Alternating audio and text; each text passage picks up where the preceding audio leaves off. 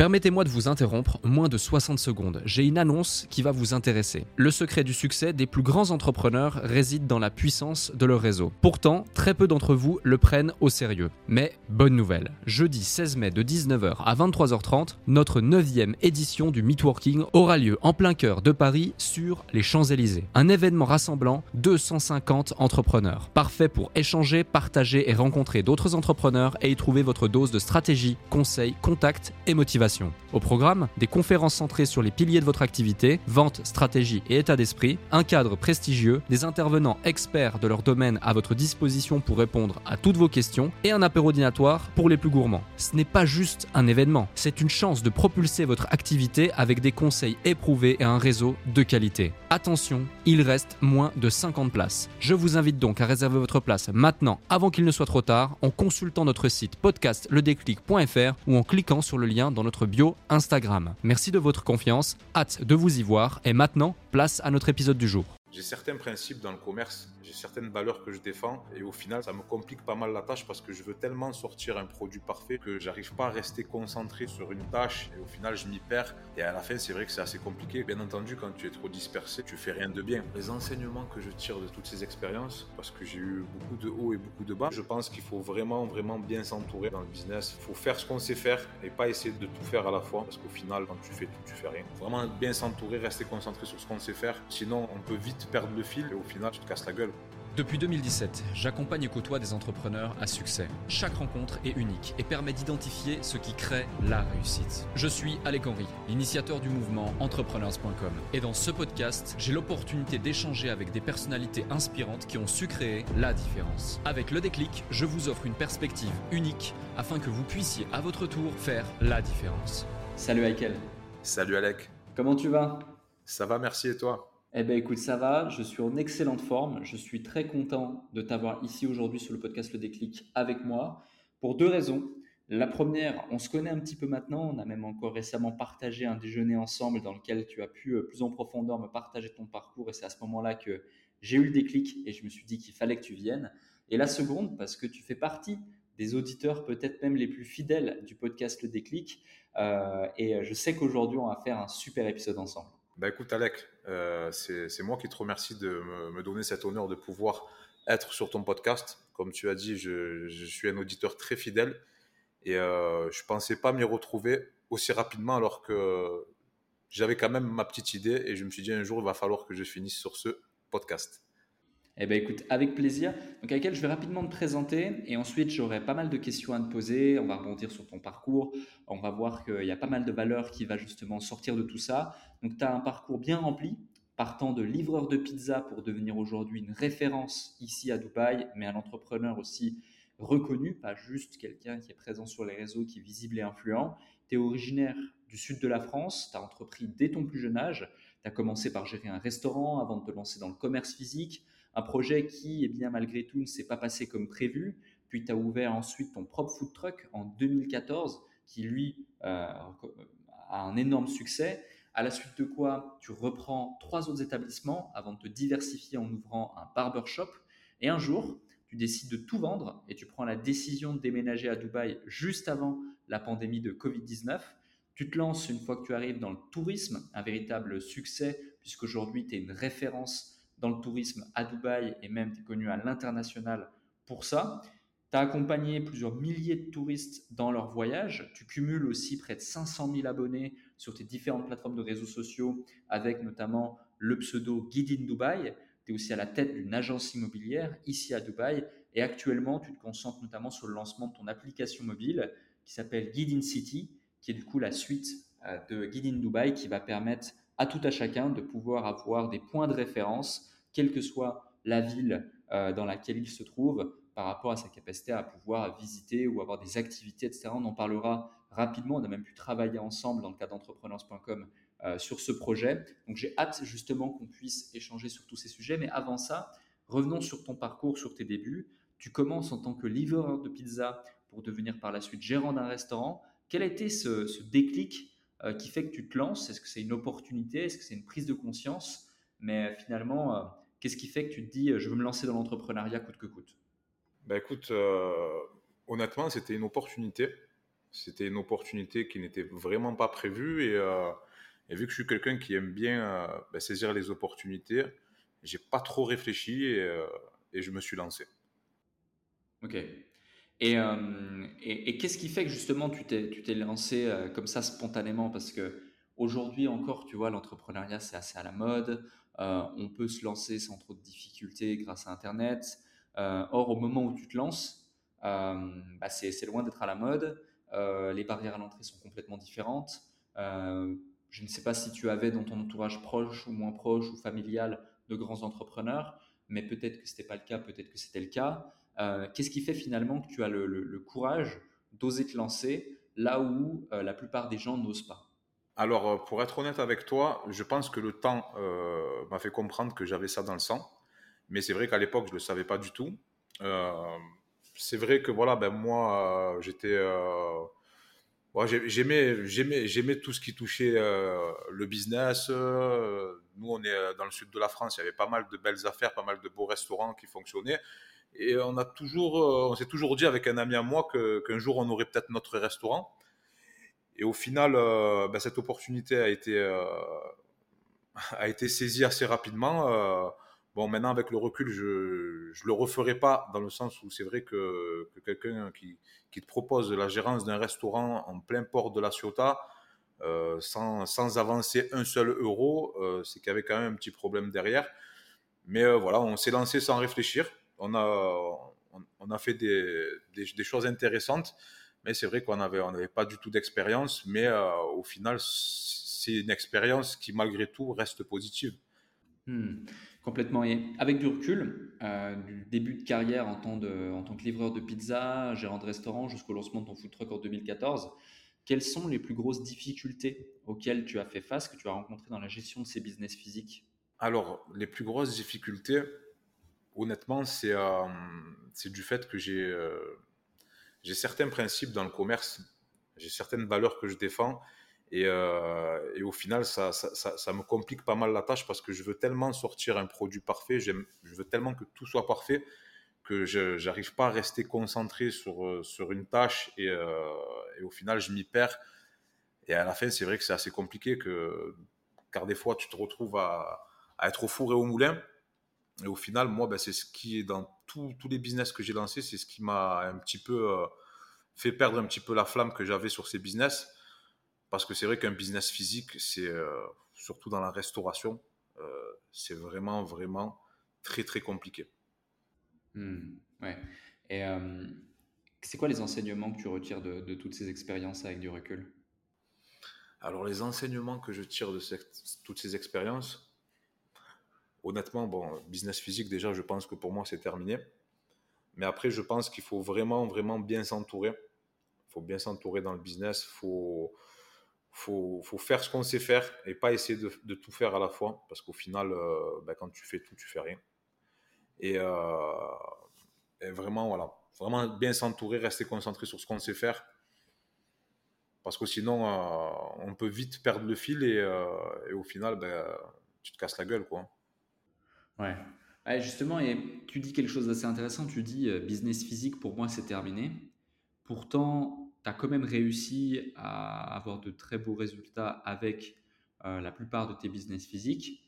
Une réussite qui n'est pas commune, surtout qu'aujourd'hui, bon, bah, tu, le sais, tu l'as découvert, euh, lancer un business physique, c'est quand même beaucoup plus compliqué euh, qu'un projet qui est 100% digitalisé. Qu'est-ce qui fait qu'aujourd'hui, tu te dis, les business physiques, c'est complètement terminé pour moi? Ah ben c'est clairement le jour et la nuit, un business physique et un business digitalisé. Euh, bah, déjà un business physique, tu dois trouver un local, tu dois faire des travaux, tu dois faire, euh, tu dois respecter des normes, que ce soit des normes de sécurité. Tu dois, il y, a beaucoup beaucoup de barrières en fait avant avant d'aboutir à, l'ouverture de ton business. Et une fois que tu as ouvert ce business-là, ben déjà, ben, tu es tenu par un, par, un, par un business physique, tu es tenu par un local, tu es tenu par un loyer, tu es tenu par pas mal de choses. Donc au final, déjà, ben, je trouve que c'est déjà pas mal de, de mots de tête. Après, attention, il y, a, beaucoup de business physique qui fonctionnent bien, mais aujourd'hui, moi, pour avoir, vraiment fait les deux, euh, pour rien, mais vraiment rien au monde, je retournerai dans les business physiques.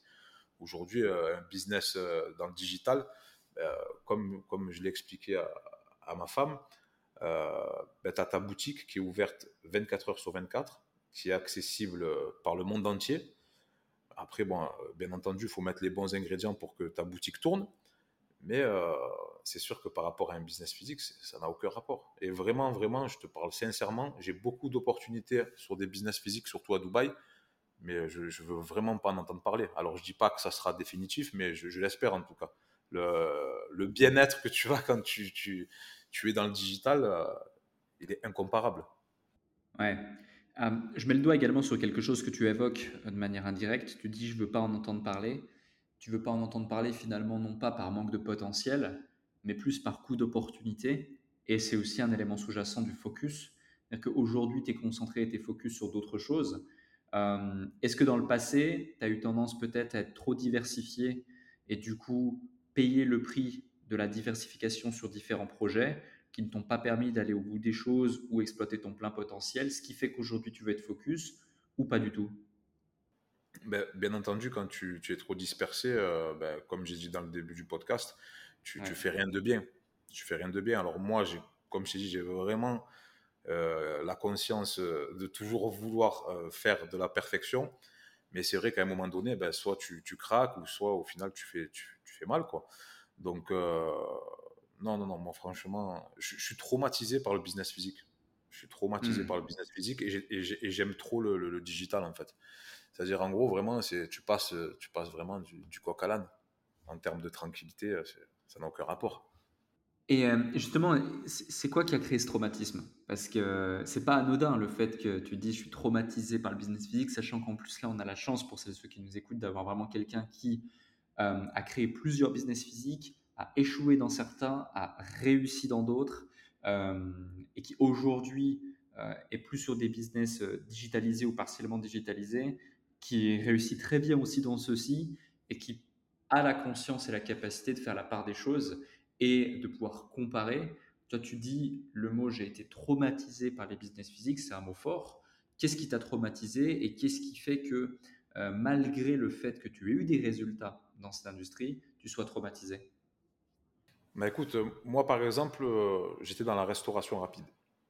Il faut savoir que pour, euh, pour, pour un petit snack, comme on, comme on l'appelle chez nous, tu as besoin quand même d'avoir pas mal d'employés. Que ce soit un employé en caisse, minimum deux employés en cuisine, un voire deux livreurs. donc les employés, bon, tu le sais très bien, je pense que tu, tu le sais mieux que moi, c'est pas tout le temps facile. Moi, tous les matins, je me demandais qu'est-ce qui, qu'est-ce qui allait se passer.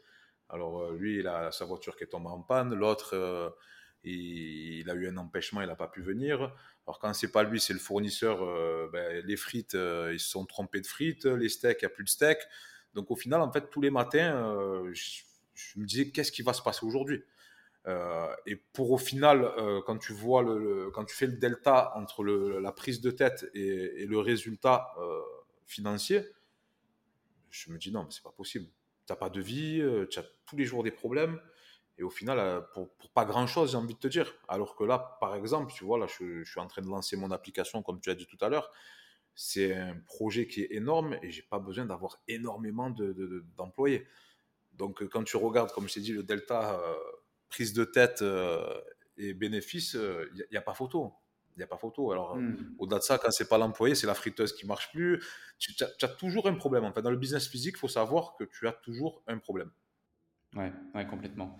Et euh, justement, à un moment donné, en 2019-2020, tu prends la décision de vendre toutes tes entreprises en France pour démarrer une nouvelle vie à Dubaï. Euh, qu'est-ce qui t'a motivé à faire ce grand changement? Est-ce qu'il y a un événement spécifique ou une prise de conscience qui t'a incité à franchir le pas?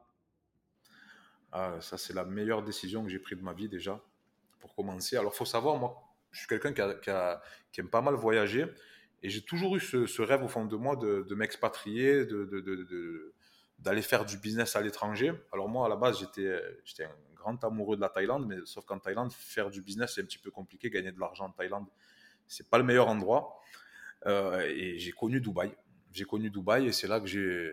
Ben, tu connais Dubaï autant que moi, toute sa, grandeur, tout, tout, ce que tu peux trouver à Dubaï. Et je me suis dit, mais en fait, c'est ici qu'il faut que je vive c'est ici qu'il faut que je vive. Alors, euh, je ne te mens pas qu'à la sortie d'un rendez-vous avec un collègue à moi qui, vit ici, euh, je me suis dit non, mais il faut que je trouve comment pouvoir vivre à Dubaï. Il faut que je trouve un business. Alors, vu que j'étais à la base dans la restauration rapide, je me suis dit pourquoi pas la restauration rapide? Mais quand je me suis rendu compte de la concurrence qu'il y avait dans la restauration rapide et euh, les, standards de Dubaï en termes d'infrastructure, tout ça, ça n'a aucun rapport avec la France. C'est-à-dire, en gros, même un petit snack, euh, ça coûte beaucoup plus cher qu'en France, dans le sens où voilà, il faut, se mettre au niveau de, de Dubaï. Quoi. Donc, euh, j'ai vite laissé tomber l'idée de me lancer dans, ce que je savais faire. Heureusement, parce qu'au final, quand je vois le nombre de, business physiques qui ouvrent et qui ferment dans, les six mois qui suivent à Dubaï, c'est incroyable. Donc, je me suis dit, bah, écoute, euh, ben, vu que je suis quelqu'un qui aime bien voyager, j'étais un petit peu déjà suivi à l'époque sur les réseaux, mais ça n'avait aucun rapport avec euh, ce qu'il en est aujourd'hui. Ben, pourquoi pas, pourquoi pas euh, ben, me lancer dans, ce que je sais faire, le tourisme. Et, mmh au-delà de ça, en fait, j'ai un ami à moi qui m'a dit Michael, tu devrais faire attention parce que des conciergeries, c'est comme ça qu'on les appelle à Dubaï, euh, il y en a beaucoup. Euh, tu, peux même trouver le cuistot du restaurant, euh, on va pas donner de nom, lui aussi, il a une conciergerie, donc fais attention quand même. Je m'inquiète pour toi parce que tu es mon ami, tu as, une famille, donc fais attention. Et là, ben, j'ai eu la chance qu'on se, soit retrouvé confiné pendant quelques mois. Et là, j'ai préparé mon plan d'attaque. Et je me suis dit, il faut que je me différencie de tout le monde. Et à l'époque, alors c'était beaucoup en vogue les influenceurs qui s'installent à Dubaï. Je me suis dit, bah, il faut que je la joue un petit peu lifestyle à Dubaï tout en proposant mes activités. Donc j'ai commencé à, établir un plan. Donc je commençais déjà à communiquer sur, euh, sur ma venue à Dubaï sur mes réseaux. Et au final, euh, bah, de fil en aiguille, euh, bah, on s'est installé. On s'est installé le 27 août. J'ai commencé, le premier mois, il était un petit peu dur parce qu'il n'y avait pas trop de monde. Bon, après, j'ai eu de la chance parce que, bon, malheureusement, grâce au Covid, il n'y avait que Dubaï d'ouvert. Et question de timing, je pouvais pas faire mieux. Je pouvais pas faire mieux et je me suis retrouvé une année où toute la planète venait à Dubaï à vendre des activités. Donc au final, euh, j'ai cartonné. Hmm. Et euh, donc tu, as évoqué tout à l'heure pourquoi est-ce que tu as choisi Dubaï plutôt qu'un autre pays. Euh, c'est pas moi qui vais te contredire. Je suis, j'adore cet endroit. Je me verrais vivre nulle part ailleurs, en tout cas au moment où on se parle. Euh, du coup, tu lances ta société à Dubaï en février 2020. donc un, timing qui à la base est plutôt délicat puisque le monde entier est frappé par la, pandémie, en tout cas peu après. Puis tu te lances dans le secteur du tourisme, l'un des domaines les plus touchés par la crise, donc un gros risque. mais finalement, tu le fais parce que bah, tu le maîtrises et parce que Dubaï est un des seuls pays euh, qui, est, ouvert, euh, en tout cas euh, à partir du, mois d'août. Donc, qu'est-ce qui fait que tu te dis c'est maintenant ou jamais, c'est le meilleur moment, plutôt que de te dire, comme la plupart des personnes peut-être l'auraient fait, ça va être compliqué, je me lance en partant de zéro dans l'un des secteurs les plus touchés à, cause de cette pandémie. c'est un petit peu contrarien mais finalement, c'est ce qui a fait ta réussite et c'est ce qui a fait même ta réussite plutôt euh, fulgurante.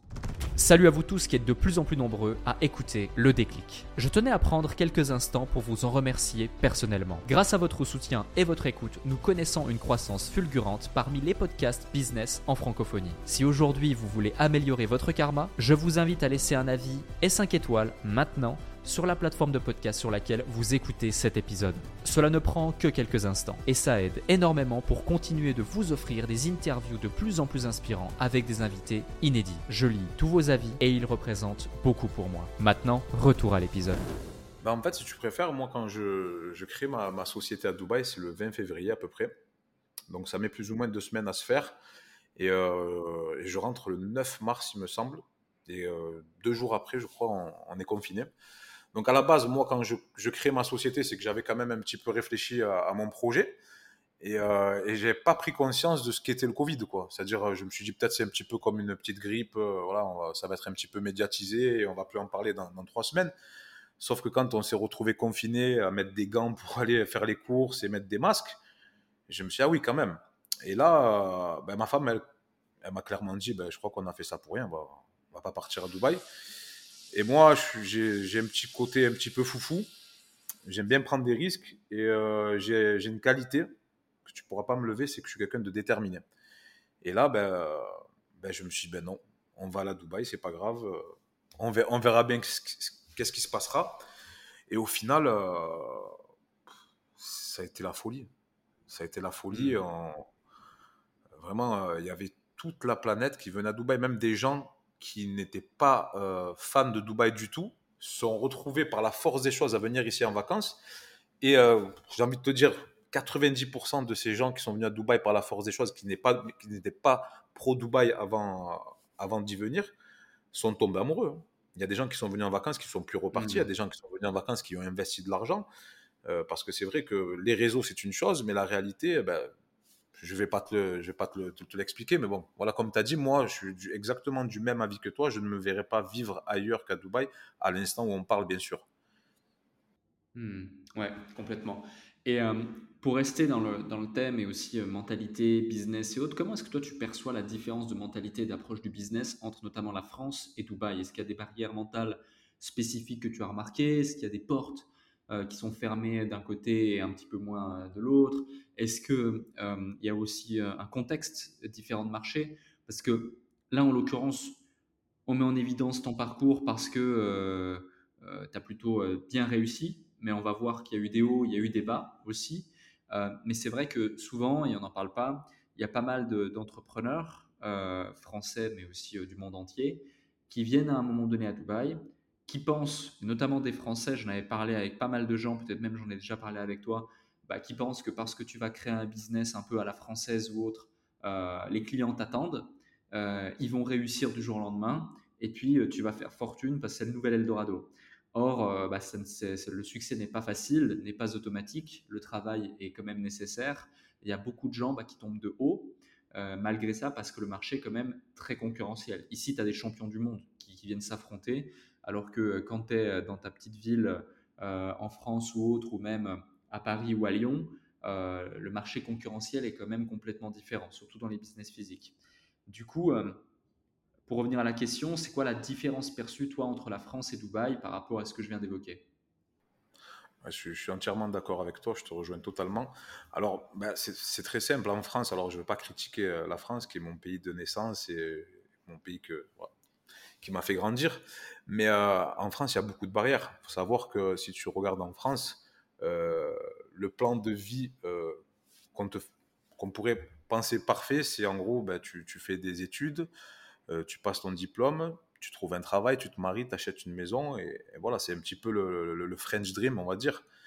Mais euh, moi, pour moi, ça me fait pas du tout rêver. Ça me fait pas du tout rêver. Donc, au final, en fait, moi, j'ai l'impression que le système français est fait pour te faire croire que ça, que ce, ce, modèle que je viens de te citer, c'est, ça serait la vie parfaite. Mais euh, moi, j'ai toujours été à contresens de ça. Et, et c'est pour ça qu'à Dubaï, je, me, je, je, retrouve clairement les, les, valeurs que, que, je recherche. Donc au final, euh, au final c'est vrai, comme tu l'as dit, il y a beaucoup euh, de Français qui ont, qui ont tenté l'aventure Dubaï. Euh, et comme tu as dit, il y a beaucoup de champions du monde ici, et même les champions du monde, des fois, ils s'en sortent pas.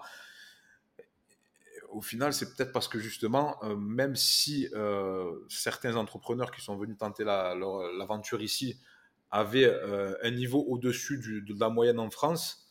Mais euh, je pense qu'à cause des croyances euh, qu'on a, nous les Français, dans notre tête, ben ils n'ont pas réussi à passer, le cap pour, atteindre le niveau d'exigence qu'il y a à Dubaï. Donc c'est pour ça que ça, a été très compliqué pour pas mal d'entrepreneurs. Il y a même des gens qui, qui ont tout perdu. Hein. Mais c'est, moi, je pense que tout ça est dû à la mentalité, à l'état d'esprit de, qu'on essaie, qu'on t'inculque depuis ton plus jeune âge en France, en fait. Ouais, ouais complètement. Et euh, justement, tu dis, il y a des gens qui ont tout perdu. Euh, dans ton cas, tu m'as raconté une anecdote et je pense que ça peut être intéressant aussi euh, d'en parler ici. cette fameuse anecdote de la société de jet ski que tu as finalement acheté lorsque tu es arrivé à Dubaï. Est-ce que tu peux en parler justement nous raconter cette histoire, cette anecdote qui est assez folle finalement et qui pourrait arriver à pratiquement tout le monde, que ce soit à Dubaï, que ce soit euh, en Thaïlande par exemple, tu l'évoquais parce que c'est des choses qui sont arrivées souvent dans ce genre de pays euh, ou même n'importe où ailleurs dans le monde. Euh, comment tu as vécu la chose et, qu'est-ce qui s'est passé exactement? Alors, cette, cette anecdote-là, ça a été la pire chose qui, me soit arrivée dans ma vie, mais ça a été en même temps la meilleure. Pourquoi? Alors, il faut savoir, comme je t'ai dit, que je suis arrivé à Dubaï fin août 2020. le premier mois était un petit peu compliqué. Au bout d'un mois, j'explose sur les réseaux. je suis je suis en bombe, clairement, je suis en bombe. Je travaille beaucoup, je travaille énormément, je travaille trop même. Mais euh, tout se passe bien.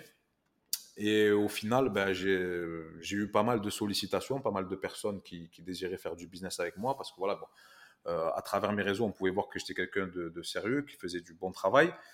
Et au final, un jour, je, me suis associé avec une personne et on, a eu pour projet ben, d'acheter une base de jet ski au final, on a fait euh, plus ou moins le tour de toutes les bases de jet ski de Dubaï. Et un jour, on est tombé euh, sur une personne qui vendait sa base de jet ski. Et euh, l'affaire était, tellement belle et on se sentait tellement en sécurité ici qu'on n'a on n'a pas été regardant sur certaines choses. Après, bon, il y a, y a, eu un intervenant au milieu, c'était une personne de confiance qui, qui, qui s'est retrouvé en fait dans la manigance avec le vendeur. Donc au final, en fait, on l'a pas vu venir. On l'a pas vu venir et au final, on a, acheté une base de jet ski qui, devait, qui ne devait plus exister, même qui à la base n'était pas une base de jet ski. Et au final, euh, bah, ça s'est très mal passé. Et à cause de ça, en fait, euh, il a fallu que je rembourse la somme quasiment de presque un million d'euros. Presque un million d'euros. Donc, euh, je te laisse imaginer, tu arrives à Dubaï, tout va bien, au bout de six mois, tu t'associes, tu as une base de jet ski sur JBR, donc plage de Dubaï en face de la Grande Roue. Donc euh, tu ne peux pas faire mieux, j'ai envie de te dire. Et du jour au lendemain, tu te retrouves à, te dire, bah, il faut que tu rembourses presque un million d'euros. Donc à, cet instant T, les un million d'euros, je les ai pas. Bon, je les ai toujours pas aujourd'hui. Hein.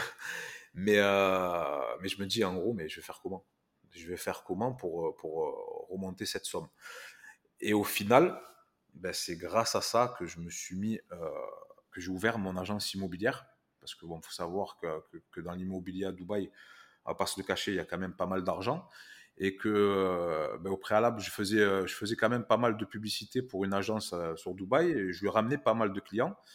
Et quand je voyais ben, les, sommes que j'arrivais à lui rapporter, je me suis dit, bah, écoute, en fait, il n'y a qu'avec l'immobilier que je vais pouvoir refaire cet argent.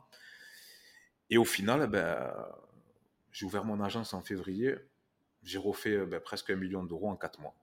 Hmm à cause de cette histoire de base de jet ski. On va en parler justement de la partie euh, immobilier. 1 million d'euros en 4 mois, c'est assez énorme. Effectivement, euh, le marché de l'immobilier à Dubaï est très porteur et très rémunérateur. Euh, mais avant ça, revenons sur la partie réseaux sociaux. c'est à partir de quand finalement que tu t'es lancé sur les réseaux? Comment est-ce que tu as réussi à construire cette visibilité, cette notoriété? Parce que aujourd'hui, effectivement, tu as des centaines de milliers d'abonnés sur les réseaux, mais à un moment donné, je me souviens, euh, tu m'as donné un chiffre qui est assez dingue. Sur Snapchat, par exemple, tu avais près de 300 000 personnes qui voyaient tes stories parfois, euh, ce, qui est, énorme, c'est colossal. Enfin, je ne me rends pas compte, mais pour moi, ça me paraît euh, immense, sachant que c'est de l'organique, sans publicité, des gens qui te suivent dans ton quotidien ici à Dubaï. Alors, c'est plus le cas aujourd'hui pour différentes raisons que tu pourras nous partager si tu veux, mais, mais c'est assez dingue et j'aimerais revenir justement sur ce processus, à partir de quand tu te mets sur les réseaux, Qu'est-ce qui fait que tu exploses littéralement sur les réseaux et pourquoi? Et puis derrière, bah, comment tu entretenais justement cette relation que tu avais établie avec euh, ces followers et ces gens qui te suivaient euh, du monde entier finalement, majoritairement en francophonie, euh, poursuivre ton lifestyle à Dubaï et qu'après derrière, tu as pu créer ce que tu as créé? Bah écoute, les réseaux sociaux, j'ai toujours été plus ou moins habile avec les réseaux sociaux depuis, depuis Facebook. Hein. à l'époque, je faisais pas mal de, de pubs sur Facebook sur mes divers commerces en France. Et c'est vrai que, alors Snapchat, je sais que c'est pas un, réseau dont tu parles souvent. Je crois même que c'est peut-être une des premières fois où tu en parles sur ton podcast. Mais Snapchat, il faut savoir que les Français sont très, très, très Snapchat. Donc c'est euh, un réseau, euh, un réseau que j'ai développé assez rapidement. Alors clairement, euh, j'ai fait quoi? Ben, j'ai fait des partenariats avec des influenceurs. J'ai fait des partenariats avec des influenceurs derrière, à la sortie de ces partenariats, ben, c'est vrai que j'accélérais mon lifestyle pour pouvoir ben, accrocher, euh, accrocher les followers. Hein. Donc, ben, ça, ça, a commencé avec un influenceur, deux influenceurs. Bon, après, j'ai fait les influenceurs de la télé-réalité. Je te mens pas, euh, c'était vraiment pas ce qu'il y avait de plus rentable. Mais, mais bon, ce qui était bien, c'est qu'à l'époque, à Dubaï, on ne payait pas les influenceurs. On, on faisait un échange d'activités. Admettons, ils voulaient un yacht, je leur louais un yacht, je leur mettais des jet skis et nous m'identifier. Mais bon, c'était pas même, c'était pas rentable. C'était beaucoup plus les influenceurs urbains qui m'ont fait exploser. Mais c'est vrai que euh, ouais, Snapchat, ça, a vraiment, vraiment, vraiment été euh, la folie assez rapidement. Euh, j'ai fait 300 000 vues, j'ai même, j'ai même des, fois fait bien plus. Mais, mais franchement, c'est vraiment ce qui m'a permis vraiment de me faire connaître. C'est vraiment ce qui m'a permis ben de, de, faire exploser ma société de tourisme. Et c'est ce qui m'a permis aussi de vendre pas mal d'appartements sur Dubaï. Donc au jour d'aujourd'hui, vraiment, euh, Snapchat, c'était vraiment mon, mon réseau de, de, prédilection. Je voulais développer en parallèle Instagram, mais tu vois, euh, par exemple, Instagram, euh, j'ai fait euh, des partenariats avec, avec tous les plus gros influenceurs français. Et en trois ans, mon Instagram, il était passé de 0 à 20 000 abonnés. Pourtant, j'ai fait deux jeux concours où j'ai fait gagner des voyages à Dubaï. Euh, je faisais pas mal de choses. Et j'avais pas, je plafonnais à, à 20 000 abonnés jusqu'à que ben, cet été, euh, j'ai décidé d'être mon propre influenceur. Et je suis passé de, de 20 000 à, à, 195 000 en trois mois. En okay. trois mois. Et, Après, euh, ben...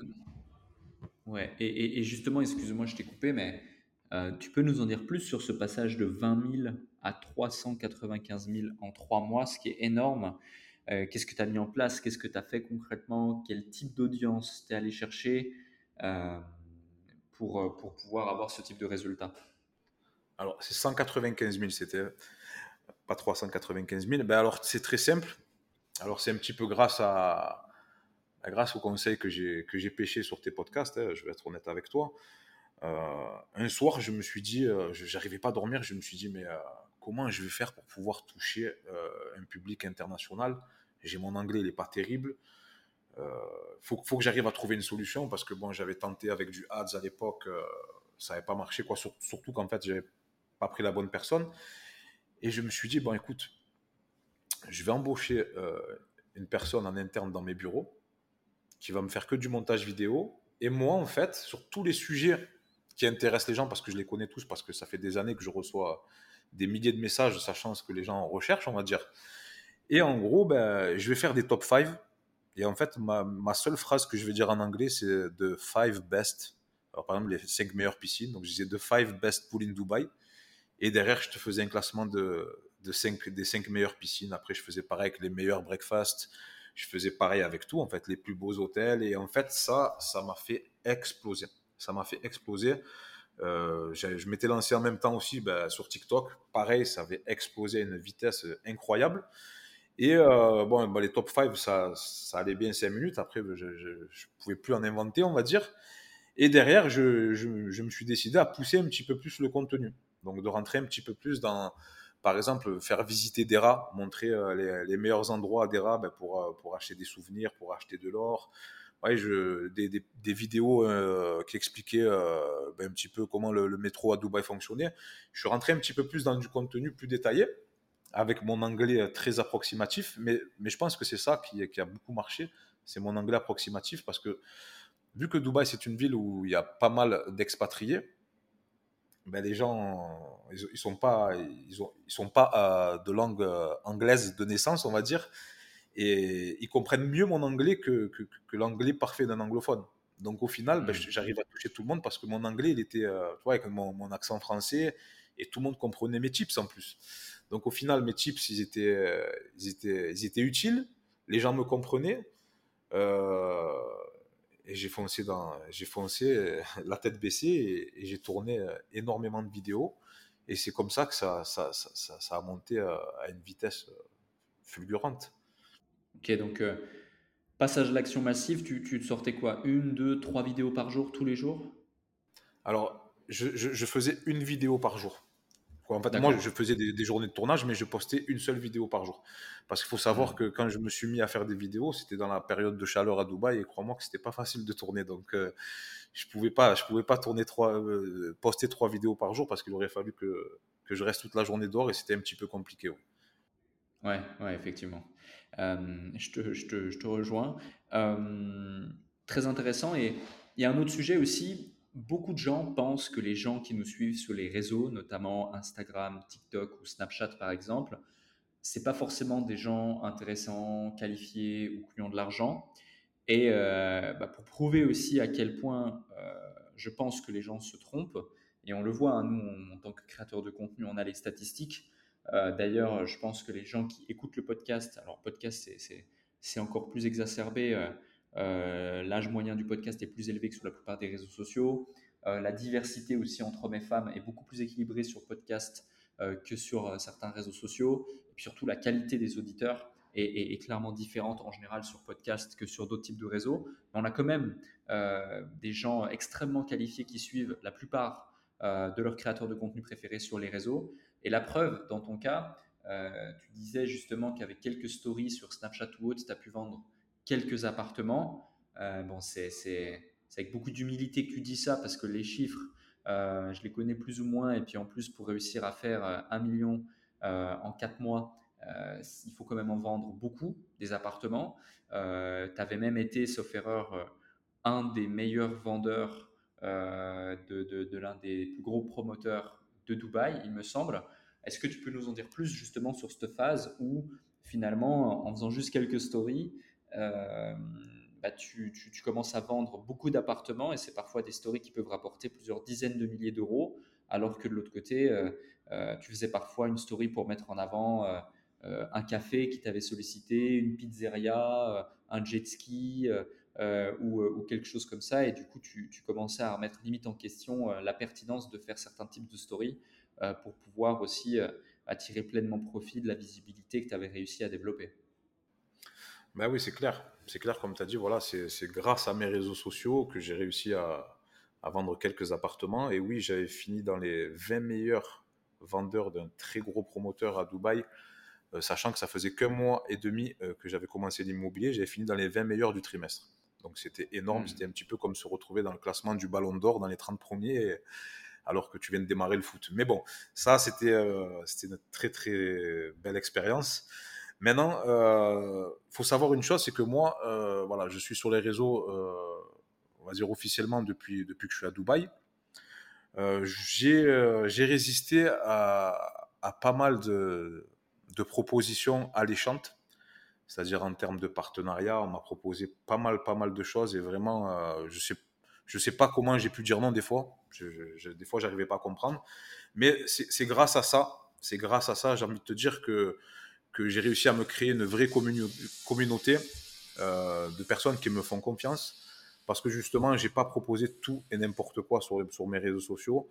Euh, j'essaie de pas être vulgaire, j'essaie de pas de pas faire n'importe quoi sur mes réseaux parce qu'aujourd'hui, ben, on est on est quand même euh, on est quand même, censé donner l'exemple aux gens qui nous suivent, savoir qu'on a des gens d'un certain âge, mais des gens d'un très jeune âge aussi qui nous suivent. Donc euh, la personne que que je suis sur les réseaux, c'est la personne que je suis dans la vie de tous les jours et je pense que les gens ont réussi à le comprendre au, bout de trois ans ou même au bout de deux ans. Tu, peux, tu peux te donner un rôle sur les réseaux sociaux, il y en a beaucoup qui le font, mais euh, après, à un moment donné, tu peux plus mentir parce que les gens, ils voient ta vraie personnalité. Et moi, c'est ce qui a fait ma force. J'ai craché sur pas mal d'argent, pas mal de collaborations parce que tout simplement, ben, soit ben, je n'étais pas convaincu par le produit ou parce que j'étais pas convaincu par ma rentabilité. Et ça, c'est très, très, très important. J'ai tellement peur de ne pas être rentable qu'on me paye et que, derrière, ben, le, client n'a pas le, retour sur son investissement, que je, fais très peu de pub. C'est pas parce que j'ai pas envie d'en faire, c'est parce que j'ai peur de pas être rentable ou que j'aime pas le produit. Mais c'est vrai que grâce à, ça, grâce à toutes ces précautions que j'ai pu prendre, ben, j'ai créé du trust. En fait, les gens me font confiance. Moi, j'ai vendu des appartements à des gens par téléphone. Euh, je leur disais, mais euh, si tu veux, demain, je vais sur place, je te montre la maquette et tout. Ils me disent, non, non, non, mais euh, t'inquiète pas, Eichel, on te connaît. Ça fait longtemps que je, te suis, je suis toutes tes stories, je te fais confiance. Et cette phrase-là, on me l'a dit euh, trop souvent, j'ai envie de te dire. Et des fois, j'ai même du mal à me dire, mais comment ils font pour me faire confiance à ce point? Parce que là, on ne parle pas d'acheter un pain au chocolat, on parle d'acheter un appartement. Et, des fois, on vend des appartements qui, valent très très cher, tu vois. Donc, euh, c'est vrai que je, gagne ma vie grâce à mes réseaux sociaux, mais c'est parce que j'ai su montrer avec le temps mon, côté, euh, mon côté droit, sérieux. Et ça, c'est quelque chose que, que, les gens ont beaucoup apprécié. Alors, malgré tout, euh, je fais moins de vues qu'avant.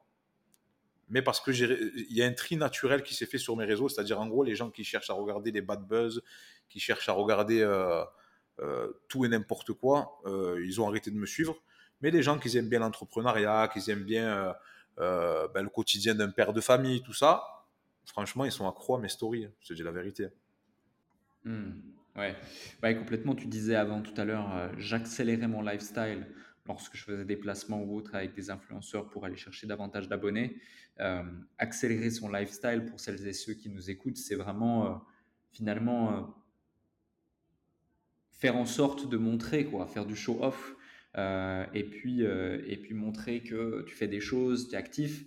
Ça coûte cher et finalement, surtout quand tu n'es pas forcément aligné à 100% avec ça, c'est une sorte de surenchère constante et permanente pour pouvoir euh, donner, euh, donner ce que les gens veulent voir, alors que finalement, rester soi-même et puis euh, se concentrer sur ses projets, son business, c'est quand même beaucoup plus stimulant.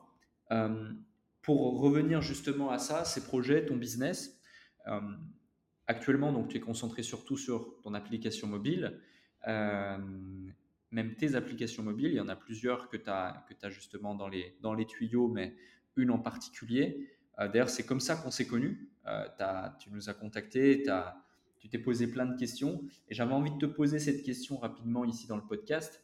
Euh, qu'est-ce qui fait que tu as choisi de travailler euh, avec nous? Parce que tu écoutais le podcast, Off Error, tu m'avais dit que tu écoutais le podcast et que tu t'étais dit, bon, peut-être que ça peut, ça peut être intéressant. et ensuite, des amis à toi t'ont dit, ouais, c'est quand même cher, attention ça me paraît cher euh, par rapport, euh, par rapport au fait de juste donner des conseils, etc.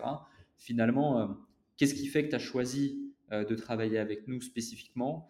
Et je n'ai pas envie de dire qu'est-ce que ça t'a apporté, parce que j'ai absolument pas envie que ça se tourne en témoignage, mais c'est plus pour mettre en évidence et en exergue aux yeux des gens qui nous écoutent l'importance de l'accompagnement et d'oser justement demander à ce que des gens qui savent et qui font ça au quotidien puissent te tendre la main à un moment donné quand c'est nécessaire pour te faire gagner toi-même du temps et beaucoup d'argent parfois. Euh, du coup, qu'est-ce que tu aurais à dire là-dessus? Alors Alec, merci pour ta modestie. C'est pas c'est pas un témoignage. Hein. C'est, il faut rendre à César ce qui est à César. Tu vois, c'est euh, c'est, important de le dire. Euh, alors bon, déjà pour commencer, ben, j'ai commencé à, écouter ton podcast et euh, dès le premier épisode, j'ai, euh, bah, tu m'as accroché, hein, je te dis la vérité, tu m'as accroché dès le premier épisode. Et euh, faut savoir que je les ai quasiment tous écoutés. Et aujourd'hui, aujourd'hui, j'ai beaucoup, beaucoup, beaucoup appris grâce à ton podcast. Je me pose même la question si tu, si tu as assez de recul pour savoir la valeur que tu donnes à tes auditeurs parce que c'est énorme, c'est énorme. C'est-à-dire, tu t'imagines le, le nombre d'invités intéressant en plus parce que ça, c'est ce qui fait vraiment la différence sur ton podcast, c'est que tu, tu, reçois des, des, vrais invités. Euh, ils, te font partager leur expérience, leur vécu, ils te donnent leurs conseils, euh, ils te donnent leur méthode, limite ils te donnent tout. Alors je pense qu'ils en gardent un petit peu pour eux. Mais est-ce que tu t'imagines de quand tu es, euh, si tu as un petit peu la tête sur les épaules, d'écouter ton podcast, de prendre des notes sur certaines choses, mais est-ce que tu t'imagines la valeur, la valeur que tu, tu proposes gratuitement? Donc moi, quand j'ai décidé euh, de lancer mon application, ben, c'est en partie aussi grâce à tout ce que j'ai entendu sur ton podcast, parce que ça motive aussi, on trouve de la motivation. Et, euh, euh, vu que mon projet est quand même un projet assez important à mes yeux, et, je, peux, je peux le dire sans prétention que c'est un projet de grande envergure, je voulais pas prendre le risque de me tromper.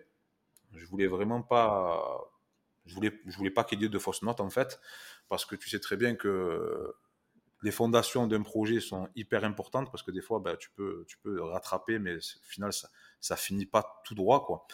Donc, euh, ben, clairement, euh, je me suis dit, ben, écoute, il va falloir que, que, je me fasse accompagner. Et euh, c'était tellement logique que je fasse appel à tes services ben, parce que j'écoutais plus que toi. c'était aussi une manière de te remercier. Mais au-delà de ça, au-delà de ça, faut savoir, alors l'anecdote, elle est, elle est assez drôle et, et elle est véridique. Hein, je l'invente pas. Il euh, faut savoir que moi, j'avais fait un, devis via un très bon ami à moi pour, euh, pour développer mon application. On avait presque lancé les travaux, on va dire. Et derrière, je, décide de, de, te prendre en consulting avec Entrepreneurs. Et lors de notre premier call qu'on a fait, je t'ai demandé par curiosité si tu connaissais un, bon développeur. Moi, je vais garder le nom pour moi parce que j'ai encore quelques applications à lui faire faire et je veux, je veux pas qu'on me rattrape. Et, euh, en fait, ben le, le, devis qui m'a sorti à la fin, il était 12 000 euros moins cher que le devis de mon ami. Au final, ton, ton accompagnement, je, peux parler de prix ou non? Bon, oui, en, tout cas, voilà. Ben, ton, accompagnement, vu que j'avais pris la formule en paiement euh, différé, en paiement en trois fois, euh, ben, il m'a coûté à peu près 14 000 euros. Et au final, eh ben, sur le premier call avec toi, j'ai déjà économisé 12 000 euros. Donc, en fait, ton accompagnement, il m'a coûté plus que 2 000 euros. Il faut savoir qu'au-delà d'une économie, euh, je suis tombé sur des vraies compétences. C'est-à-dire, la personne que tu m'as recommandée, déjà, elle vit sur Dubaï, elle parle la même langue que moi. Et j'avais besoin d'avoir une personne qui connaisse l'univers de Dubaï pour pouvoir mener à bien ce projet comme euh, je le désire. Alors c'est pas que mon ami euh, n'était pas compétent, mais euh, c'est vrai que d'avoir une vision de Dubaï, ça, ça fait vraiment la différence. Donc au-delà du, gain d'argent que j'ai fait grâce à, une heure de, consulting avec toi, je pense que mon projet, comment dire, il sera, beaucoup plus abouti que si j'étais passé par mon ami. Alors, s'il entend ce podcast, il entendra, ne le prends pas mal, mais euh, donc, comme quoi, le carnet d'adresses que tu mets aussi à disposition euh, auprès des gens qui te font travailler, euh, ça a une valeur, j'ai envie de te dire, limite qui n'a pas de prix. Donc, non, c'est pas un témoignage, mais c'est c'est logiquement qu'il fallait que je raconte cette anecdote parce que, comme je t'ai dit, au bout d'une heure, et encore, j'ai pas pris un consulting seulement d'une heure, ben, tu as, changé mon projet complètement. Complètement, hmm. complètement, Alec. Et euh, bah, je, te remercie, je te remercie beaucoup pour ça. Et euh, euh, pour moi, c'est presque normal. Ça fait partie de l'équation et, je ne me verrais pas faire ça si, si on n'avait pas ce type de retour. Mais ça fait toujours extrêmement plaisir à entendre et j'apprécie beaucoup.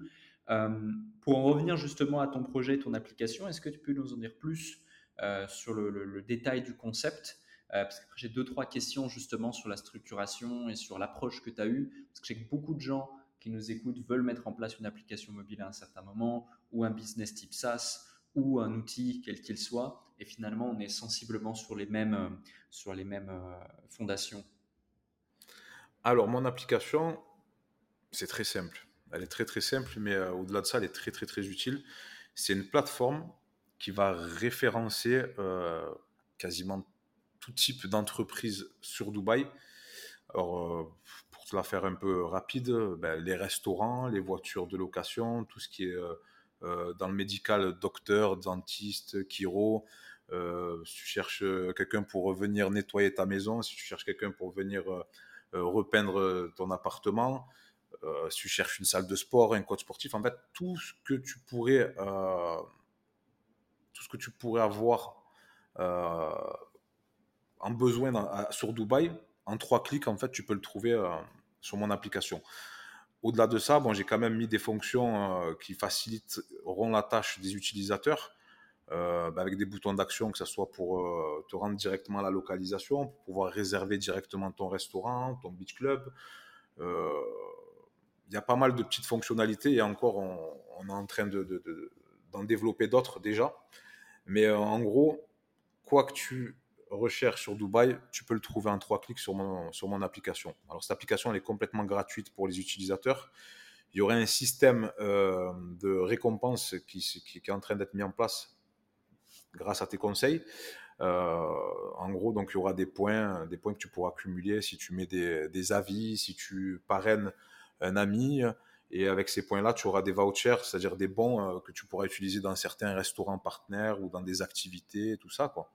Donc en gros, euh, c'est une application que, même moi qui connais très très bien Dubaï, euh, je pourrais m'en servir quasiment tous les jours. Alors une personne qui vit ici, qui s'installe ou qui vient en vacances, elle est obligée d'avoir cette application si elle est sur Dubaï. Hmm. Ouais, c'est vrai que c'est un, un, vrai outil d'aide à la décision et d'accompagnement et surtout euh, de mise en exergue des bons plans et des choses utiles à faire.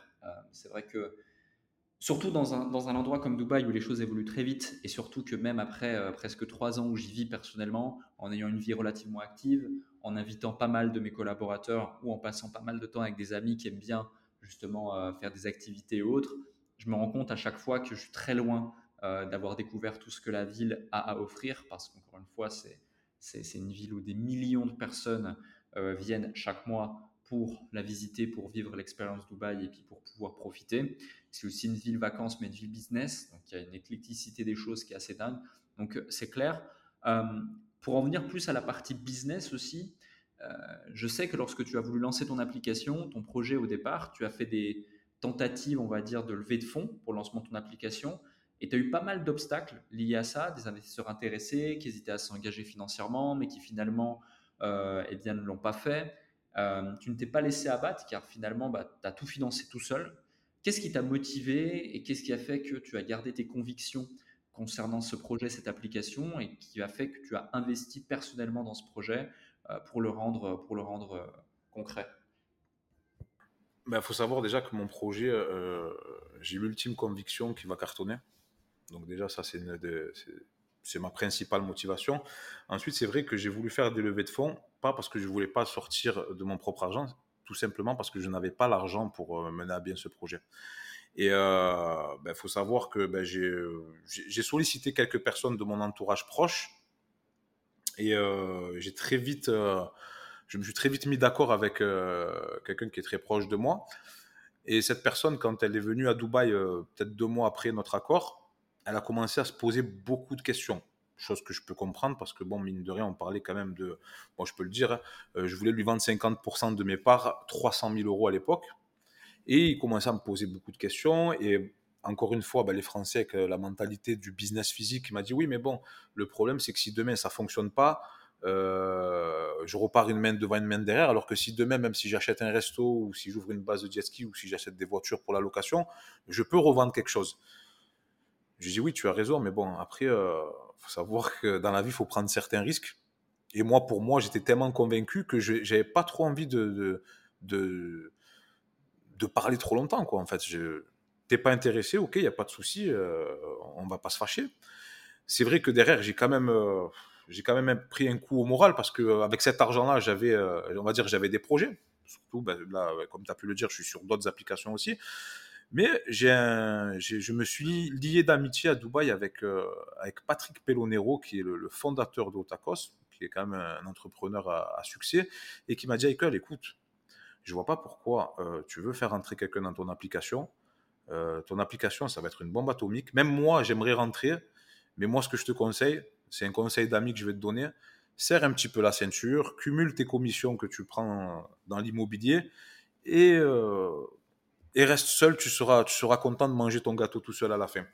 Et c'est vrai qu'au final, euh, ben, je l'ai écouté, malgré que j'ai eu du mal à l'écouter, parce que c'est vrai que, comme je t'ai dit, cet argent-là, j'en avais besoin. J'en avais besoin pour mes projets professionnels et même pour, mon, pour un point de vue personnel, tu vois. Et, euh, au final, je regrette pas. Il faut savoir qu'aujourd'hui, par exemple, j'ai quelques propositions intéressantes et on ne parle pas de 300 000 euros que, que je refuse catégoriquement. Donc, euh, c'est vrai que les levées de fonds, c'est bien, mais au final, là, pour le coup, pour cette application-là, euh, je, suis bien content d'avoir résisté et d'avoir écouté mon ami. Hmm. Et euh, justement, développer une application mobile, c'est un peu le rêve de, beaucoup de gens. Euh, surtout, alors peut-être moins maintenant, mais il y a eu une époque où tout le monde se disait wow, je peux être le prochain Facebook, je peux être le prochain Instagram, je vais devenir milliardaire si mon application elle résout le problème auquel il fallait penser, etc.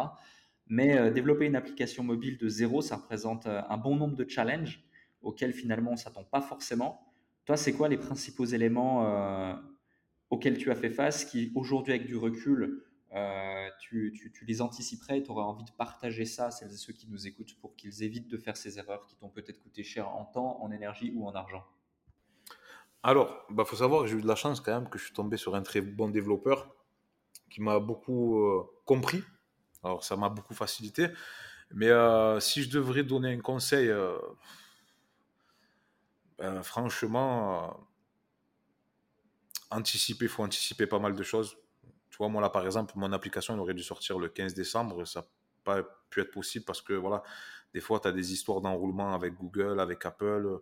On n'a pas anticipé sur ça. C'est vrai que j'ai pas, pas été, pas été très bon sur ça parce que, bon, il y a tellement de choses à faire aussi que voilà. Mais bon, après, voilà, faut bien choisir. En vrai, c'est faut bien choisir son développeur. Euh, faut, faut bien réfléchir à toutes les fonctionnalités que tu veux mettre. Encore une fois, moi, j'ai été facilité par mon développeur parce que euh, on aurait dit mon associé tellement il me donnait des conseils, même me donnait des idées. Donc au final, euh, voilà, il y a eu aussi ton accompagnement à toi qui a fait que ben, tu m'as donné des idées euh, très très très judicieuses. Donc au final, moi, je pense qu'en vrai, le vrai conseil qu'il faut donner, c'est d'être entouré de vrais professionnels avec une vraie expérience dans le développement d'applications et, et, aussi de professionnels comme toi qui peuvent donner des vraies, vraies, vraies astuces qui peuvent complètement changer la donne. Donc oui, aujourd'hui, en fait, j'ai été très facilité parce que j'ai fait le choix de, ben, de, faire appel à toi, de, faire confiance aux développeurs que tu m'as présentés. Et au final, ça a été, ça a été facile pour moi. C'est juste qu'aujourd'hui, voilà, sur, sur les derniers détails, il y a, y, a certains, y a certains trucs où j'aurais pu anticiper parce que mine de rien, une application, une bonne application, ça met du temps à se faire. Et il y a des trucs que j'aurais pu faire un petit peu avant. Mais c'est pas grave. J'ai appris sur celle-là et je vais pas faire la même erreur sur la prochaine que je sors. Je sortirai, excuse-moi. Hmm, ouais. Donc tu es déjà, déjà en train de d'avoir l'optique d'en sortir d'autres. Euh, on, on, en, on, en, déduit ça. Euh, un autre sujet, si on, si on sort un peu du cadre de l'application, c'est plus sur Dubaï encore une fois. Euh, énormément de gens ont beaucoup d'a priori sur Dubaï. Euh, j'ai pas mal parlé de Dubaï il y a de ça quelques semaines, quelques mois sur le podcast. Ces derniers temps, de par euh, la diversité, le changement de certains types d'invités, etc., j'en ai eu un petit peu moins l'occasion.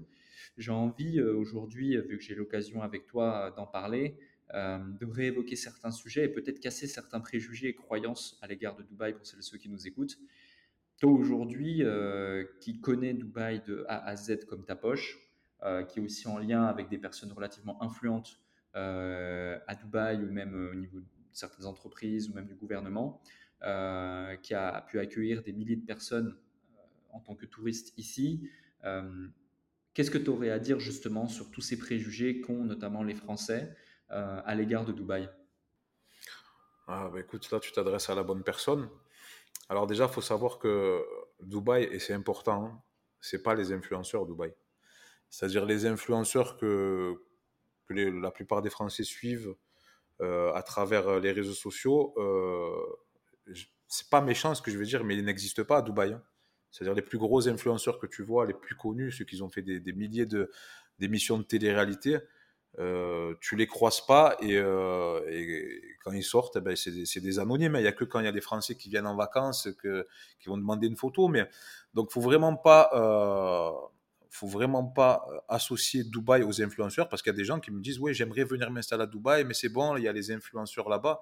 Mais Dubaï déjà c'est grand et comme je vous ai dit, les influenceurs ils sont dans l'anonymat ici, hein. sauf à travers les Français. Mais bon, voilà. Après, même à un moment donné, tu, tu les calcules plus. Donc déjà, ça, c'est une des premières des choses, parce qu'il y, a des gens qui ne veulent pas venir à Dubaï, parce qu'ils disent, Dubaï, moi, les influenceurs, non, c'est pas ça. Dubaï, c'est... Avec tout ce qui m'est arrivé, tu te rends compte quand même que je, t'ai parlé d'une perte de millions d'euros, et encore, j'ai eu d'autres galères, hein, je te dis la vérité, j'ai eu d'autres galères, mais je, suis l'homme le plus heureux de la planète. Moi, je me lève tous les matins en sifflant, je, remercie le bon Dieu tous les jours d'avoir de, la chance d'être ici, d'avoir pu installer ma famille ici. Euh, mes enfants, ils sont épanouis, ils parlent deux langues et demie, euh, ils font des activités sportives, ils rencontrent des, gens de tout horizon. Et euh, rien que pour ça, rien que pour mes enfants, déjà, c'est énorme. Mais même moi et ma femme, on est, bien ici. On est la sécurité, la propreté, euh, les opportunités, le networking. Alors ça, attention, ça, tu en parles souvent du networking qui est beaucoup plus facile à Dubaï. Mais moi, je, tiens à préciser quand même que des fois, tu peux croire que tu rencontres une bonne personne, mais euh, avec un costume de requin, j'ai envie de te dire, parce qu'ici, il faut en prendre et en laisser. Il y a pas mal de personnes malveillantes et euh, tordues. Mais au-delà de ça, mais moi, tu vois, quand je te parle de Dubaï, je pourrais t'en parler jusqu'à demain. Je pourrais t'en parler jusqu'à demain. Donc oui, il y a des influenceurs à Dubaï, mais les influenceurs n'existent pas. Euh, la sécurité, bon, ça je pense qu'on n'a même plus besoin d'en parler. La propreté, parce que ça aussi c'est c'est quelque chose qu'on met pas assez en avant, la propreté. Mais moi qui, qui étais en France il y a pas longtemps, crois-moi que ah ouais, j'avais j'avais l'impression d'être euh, ah je, je vais même pas développer. Euh, il y a quoi encore à Dubaï T'as tout, t'as tout qui est facile. tu sais, bon après voilà, c'est sûr qu'il faut faire entrer de l'argent, mais même aussi, pas mal de gens pensent que Dubaï c'est hors de prix. Mais euh, tu sais, quand tu vis à Dubaï, quand tu vis à Dubaï et quand tu ne fais pas la, fête tous les jours et, en plus de ça, de faire la fête tous les jours, parce que c'est vrai que tu as l'opportunité de la faire tous les jours, mais après, tu apprécies même plus. Mais quand tu vis à Dubaï, que tu vis euh, comme quelqu'un de normal qui travaille, qui, fait, qui va faire son sport, qui va faire ses courses, et qui de temps en temps se fait plaisir, c'est pas, c'est pas beaucoup plus cher que, que, la France.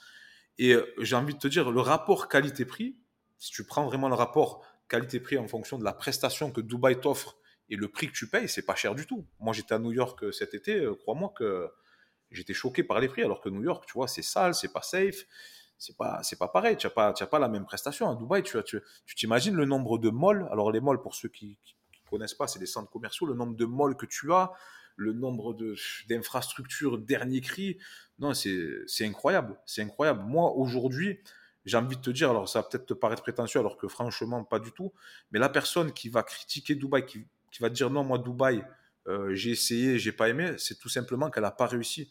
Tu vois ce que je veux dire? Aujourd'hui, tu ne peux pas. Après, attention, il peut y avoir des exceptions quand même, mais tu ne peux pas dire que tu n'as pas aimé vivre à Dubaï. Je vois pas ce qui pourrait. Euh, tu vois ce que je veux dire? Après, voilà, comme si il peut y avoir des exceptions, mais la qualité de vie, elle est tellement incroyable que tu peux pas. Je t'ai dit, moi, j'ai. Tous les matins, je remercie le bon Dieu, je vais à mon bureau en sifflant, je marche dans mon parc, je suis, je suis, comme, comme un enfant qui rentre à Disney, à Disneyland, quoi c'est magnifique. Et en plus de ça, voilà, si tu es un petit peu bon dans le business, si tu te trompes pas, moi, vraiment, je recommande pas le business physique. Hein. Euh, mais si tu si tu te trompes pas dans le business et que tu, tu prends le temps de faire prendre les choses, il n'y a pas mieux. La vérité, il n'y a pas mieux. Et je te parle avec le cœur, Alec. Hein. Je n'ai pas réfléchi. Tout ce que je te dis là, c'est vraiment. Euh, je ne me vois vraiment pas vivre ailleurs. Et, euh, et j'espère pouvoir rester ici le plus longtemps possible. Ouais.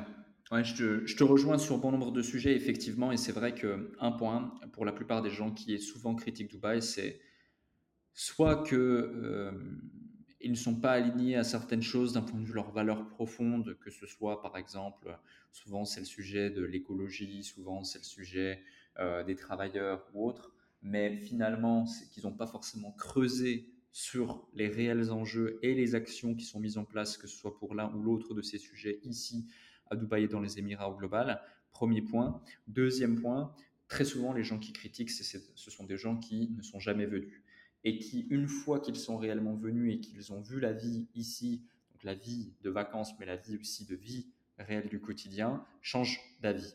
C'était par exemple le cas de Oussama, euh, avec qui je m'entends euh, très très bien, euh, et qui dit souvent je ne me verrai jamais vivre ailleurs qu'à Dubaï, qui a même là maintenant un projet de créer un quartier carrément à Dubaï, une sorte de mini-village, et qui pourtant, au départ, détestait Dubaï, avait des a priori négatifs et disait jamais je viendrai là-bas. il est venu au bout de trois jours, il voulait plus partir. Au bout de deux semaines, il savait qu'il allait vivre ici. Donc, ouais, c'est assez intéressant de voir la chose comme ça. un autre sujet aussi, c'est que au, niveau, au niveau de Dubaï au global, par rapport, par rapport au business, c'est quoi la facilité de créer un business ici à Dubaï pour celles et ceux qui nous écoutent? On a beaucoup d'entrepreneurs. Alors cette question, je l'avais déjà posée euh, plus spécifiquement aussi euh, dans un podcast que j'avais fait avec Maxime Gauthier, le, fondateur de Mage. Euh, mais, toi qui, as, l'habitude et qui j'imagine souvent on te pose la question, parce qu'il y a beaucoup de gens qui viennent aussi pour les impôts, même si maintenant il n'y a plus 0%. D'ailleurs c'est très drôle, tous les gens qui n'aiment pas Dubaï adore me contacter, me rappeler que maintenant à Dubaï, il y a des impôts, alors que finalement, moi, je suis jamais venu à Dubaï pour les impôts. Mais euh, c'est quoi la facilité justement de création d'une entreprise euh, et les possibilités, et surtout l'accessibilité euh, de la chose pour celles et ceux qui nous écoutent? Alors, il faut savoir qu'à Dubaï, je pense qu'un de leurs plus gros business, c'est justement les créations de sociétés. Tu as des bureaux, je pense que tu as dû le constater, des bureaux gouvernementaux un petit peu partout et il y a toujours du monde comme pas possible. Donc la facilité pour, créer ta société, ça c'est la première des choses. alors bon, si je peux donner quand même un conseil à ce niveau-là, c'est déjà de bien choisir avec qui faire, parce que ça aussi c'est encore un sujet un petit peu particulier, et, et de tout faire dans les règles de l'art. Parce que franchement, l'avantage à Dubaï, c'est que tout est digitalisé, tout est lié à notre UI Pass. Je ne sais pas si tu vois ce que c'est. Euh, il y a tout qui est lié à ce truc-là. Et s'il y a une virgule qui n'est pas à sa place, euh, c'est galère. C'est galère. Mais en tout cas, si tu fais bien les choses avec les bonnes personnes, déjà, euh, c'est très facile. C'est très facile.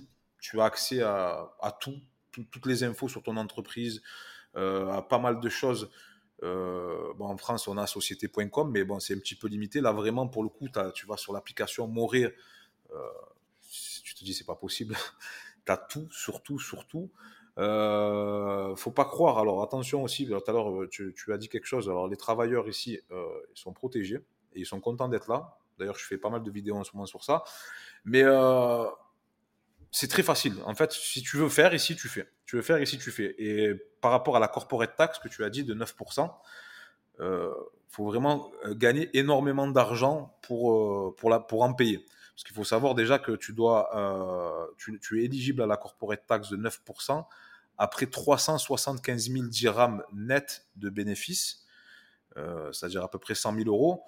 Et derrière, ben, tu, peux mettre tous tes frais, as, ton salaire, tu, as pas mal de choses à, à, mettre dans la balance avant d'en payer. Donc euh, oui, il y a 9%, ça reste très peu, mais, mais les gens, ils sont contents. Les gens, ils sont contents quand ils ouvrent leur société ici, quand ça se passe bien parce que voilà, c'est comme je t'ai dit, et vraiment, c'est vraiment important. Il euh, faut bien faire les choses. Faut bien faire les choses, mais sinon, c'est très facile. L'accès à, la création de la société, c'est facile.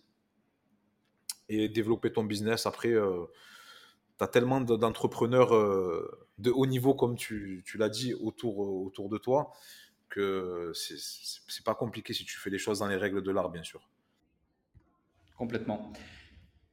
Euh, j'ai une dernière question à te poser, euh, comme, comme j'aime la poser à chaque personne qui, euh, qui, passe sur le podcast Le Déclic.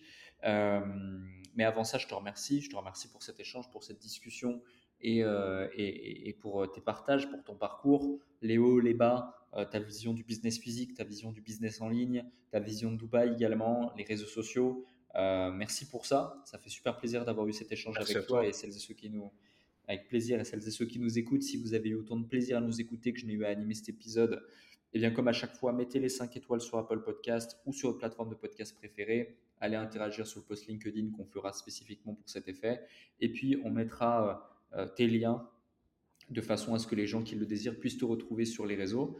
Euh, quel, est le déclic qui a littéralement créé chez toi une transformation, je dirais, identitaire euh, ça peut être euh, une situation, une citation, une simple phrase, quelque chose de positif, quelque chose de moins positif.